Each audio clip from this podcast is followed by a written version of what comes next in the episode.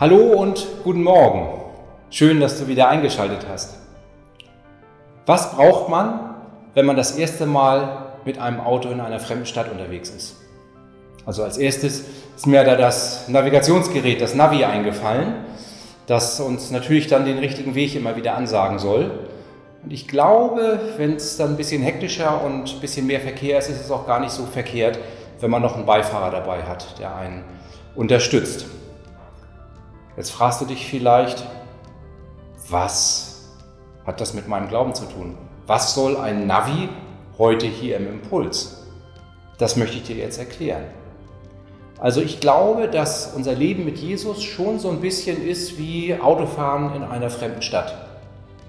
Also wenn wir uns für Jesus entscheiden, dann verändern sich für uns selber die Maßstäbe und das nimmt unsere Umgebung auch wahr.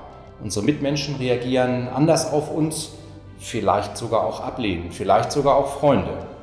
Und es ist tatsächlich so, dass Petrus beispielsweise sagt, meine lieben Freunde, ihr wisst, dass ihr in dieser Welt Fremde seid. Diese Welt ist nicht eure Heimat.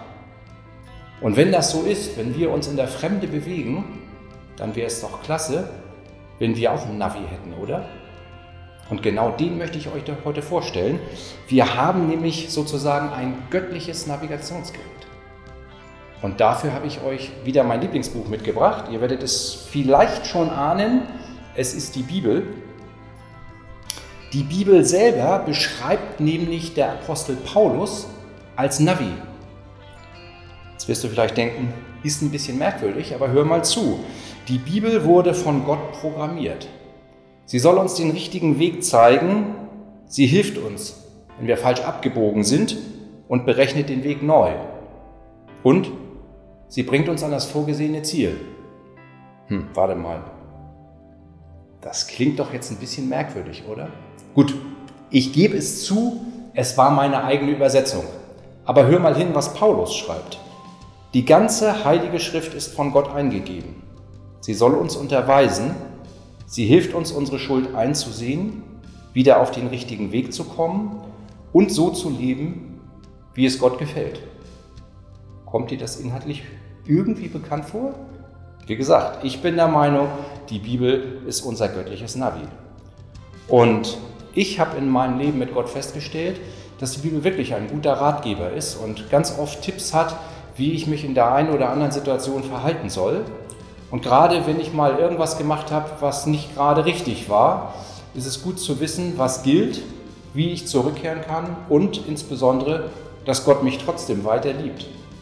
Also ich selber kann behaupten, die Bibel ist mein Lieblingsbuch. Deswegen versuche ich auch so oft wie möglich darin zu lesen. Und genau das möchte ich dir auch ans Herz legen. Versuch es doch mal. Ab und zu vielleicht täglich ein paar Minuten in der Bibel zu lesen.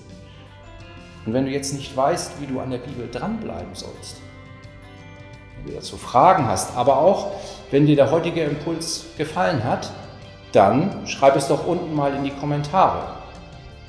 Und wir vom Impulsteam freuen uns natürlich auch über einen Daumen hoch und wenn du den Impuls mit deinen Freunden teilst.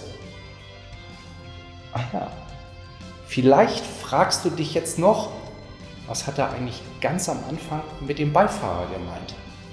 Wenn du dich das fragst, dann ist das zu Recht.